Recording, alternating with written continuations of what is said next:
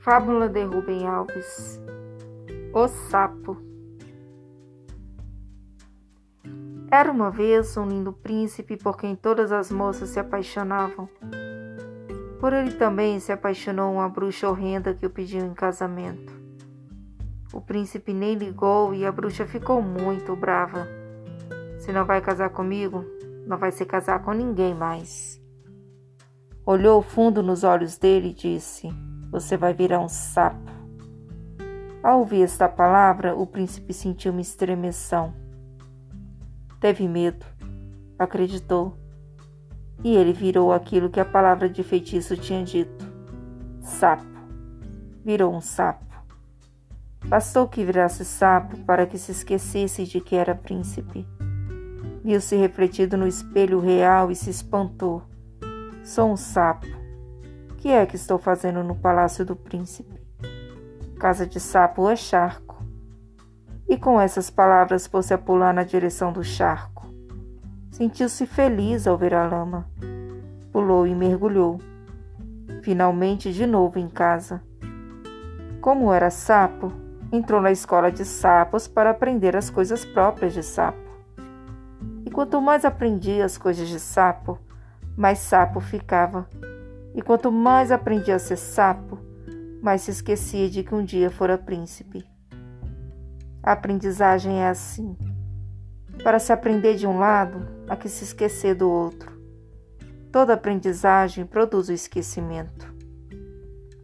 O príncipe ficou enfeitiçado. Mas feitiço, assim nos ensinaram na escola, é coisa que não existe. Só acontece nas histórias de carochinha. Engano. Feitiço acontece sim. A história diz a verdade. Feitiço. O que é? Feitiço é quando uma palavra entra no corpo e o transforma. O príncipe ficou possuído pela palavra que a bruxa falou. Seu corpo ficou igual à palavra.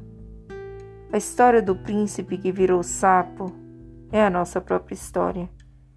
Desde que nascemos, continuamente, palavras nos vão sendo ditas. Elas entram no nosso corpo e ele vai se transformando, virando uma outra coisa, diferente da que era. Educação é isto. O processo pelo qual os nossos corpos vão ficando iguais às palavras que nos ensinam. Eu não sou eu. Eu sou as palavras que os outros plantaram em mim. Como o disse Fernando Pessoa, abre aspas, sou o intervalo entre o meu desejo e aquilo que os desejos dos outros fizeram de mim. Fecha aspas. Meu corpo é resultado de um enorme feitiço. E os feiticeiros foram muitos. Pais, mães, professores, padres, pastores, gurus, líderes políticos, livros, TV, meu corpo é um corpo enfeitiçado, porque o meu corpo aprendeu as palavras que lhe foram ditas. Ele se esqueceu de outras que agora permanecem malditas. A psicanálise acredita nisso. Ela vê cada corpo como um sapo dentro do qual está um príncipe esquecido. Seu objetivo não é ensinar nada. Seu objetivo é o contrário desensinar ao sapo sua realidade sapal, fazer-lhe esquecer-se do que aprendeu, para que ele possa lembrar-se do que esqueceu, quebrar o feitiço. Esquecer para lembrar. A psicanálise nenhum interesse tem por aquilo que se sabe. O sabido, lembrado, aprendido é a realidade sapal, o feitiço que precisa ser quebrado. Abre aspas. Procuro despir-me do que aprendi. Fecha aspas.